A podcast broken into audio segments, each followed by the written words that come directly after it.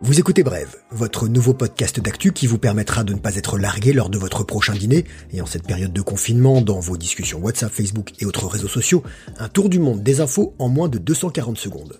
Au menu de ce mercredi 18 mars, épidémie de fièvre acheteuse chez les confinés, pendant que votre voiture reste au garage, le prix du carburant chute, coronavirus et les nouvelles décalées, un point sur l'avancée de la recherche sur le Covid-19, et enfin, nos bonnes idées pour passer le temps intelligemment. Par bonheur, les facteurs ne se livrent pas tous les jours à de pareils efforts. Le Covid-19 met l'économie mondiale à genoux, mais certains secteurs ne semblent pas connaître la crise. Des boutiques en ligne, Amazon en tête, se frottent les mains, avec du gel hydroalcoolique j'espère. L'e-commerce est en plein boom et les plateformes s'adaptent. Amazon recrute à tour de bras 100 000 nouveaux postes rien qu'aux États-Unis. Grand Prince, le groupe a annoncé une revalorisation des salaires de 2 euros de plus par heure de travail. En tête des commandes, les cahiers de devoirs pour les enfants, les jeux de société et les sextoys. Mais ça, on en a déjà parlé dans Brève. Petit souci tout de même, certains relais colis ne reçoivent et n'acceptent plus les paquets. La raison, les camions ne passent tout simplement plus. Mondial Relais stoppe son activité jusqu'au 15 avril, alors évitez de commander sur Vinted. Du côté de la Poste, malgré un effectif réduit, hier 80% de la distribution a pu être réalisée, sauf chez moi apparemment. Si un facteur sonne à votre porte pour un paquet ou un recommandé, pas d'affolement, vous n'aurez rien à signer, donc pas de stylet éventuellement contaminé à manipuler. Désormais, la confirmation se fait par SMS. Vous ne veniez plus chez nous par hasard. Le gazole sous la barre des 1,30€ le litre et l'essence moins de 1,50€. Vous êtes content de le savoir hein, maintenant que vous n'êtes plus censé utiliser votre véhicule. Une baisse du prix à la pompe chez nous due à un conflit entre deux grands pays producteurs d'or noir. Explication. La consommation mondiale de pétrole diminue à cause de la pandémie. D'abord en Chine, désormais en Europe, puis bientôt aux États-Unis. Les membres de l'OPEP, l'organisation des pays exportateurs de pétrole, avaient anticipé cette baisse de la consommation. Ils s'étaient mis d'accord pour garder le prix du baril à un niveau élevé pour assurer leurs revenus. Sympa les gars. Mais la Russie a décidé de se la jouer perso et a déclaré la guerre des prix. L'objectif de Moscou, faire souffrir les États-Unis, devenus récemment le premier producteur de pétrole. Hors présaille, l'Arabie saoudite a inondé le marché mondial provoquant la chute libre des prix, moins 30% en deux semaines.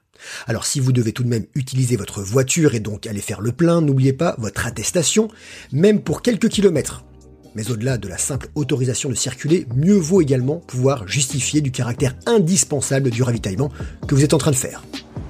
Ma maman m'a toujours dit que des miracles arrivent tous les jours. Bonne nouvelle pour l'acteur Tom Hanks et son épouse, déclarés positifs au Covid-19 la semaine dernière. Ils ont quitté l'hôpital australien où ils étaient traités. Maintenant, cours Forest Les candidats de l'émission de télé-réalité Big Brother en Allemagne, sorte de love story à la sauce bavaroise, enfermés et coupés du reste du monde depuis des semaines, ont appris hier en direct la propagation du virus. Ils étaient sous le choc. Mais on ne va pas trop les plaindre, ils s'étaient auto-confinés. S'il y a une pénurie de pastis après la pandémie, ne vous étonnez pas, Ricard fait don de 70 000 litres d'alcool pour fabriquer du gel hydroalcoolique. Enfin, si je vous dis pomme, gravité, vous répondez Newton, Isaac Newton, gagné. Mais savez-vous qu'il s'est pris une golden sur la tête et a établi sa théorie alors qu'il était confiné chez lui dans le nord de Londres lors de la grande peste qui a ravagé la capitale britannique au XVIIe siècle? Un bel exemple de télétravail réussi et sans connexion. Alors on garde le moral et on n'est pas à l'abri de trouver une idée de génie en restant dans son canapé. Si vous avez déjà voyagé dans des zones tropicales infestées par les moustiques et que vous aviez peur de choper le palu, votre médecin vous a-t-il peut-être déjà recommandé de la nivaquine?